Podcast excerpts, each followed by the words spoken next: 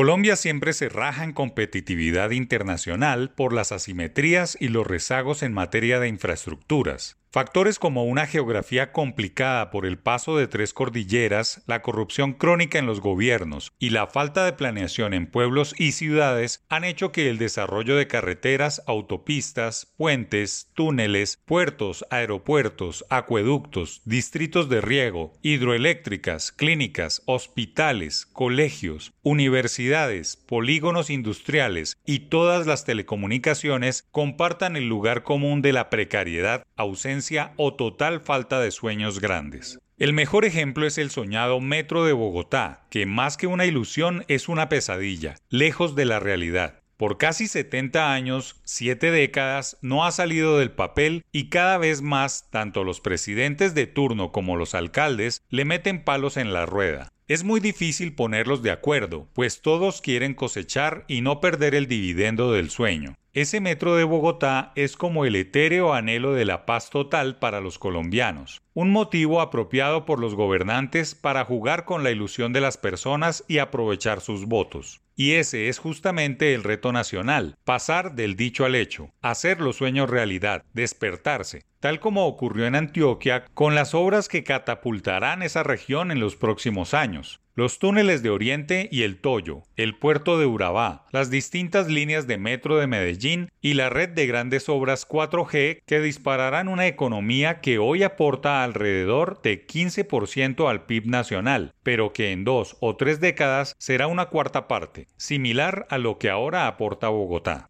No hay obras de carácter nacional, eso sí, muchos sueños y palabras al viento. El presidente Gustavo Petro ha hablado del tren rápido de la región Caribe que una Cartagena, Santa Marta y Barranquilla, también de la gran autopista que conecte el Pacífico con los llanos orientales. Pero a esas ideas nadie les ha metido los números, no les hacen la matemática porque al sincerar esas ilusiones se estrellan con el muro de la pobreza o la incompetencia financiera de no saber de dónde sacar el dinero.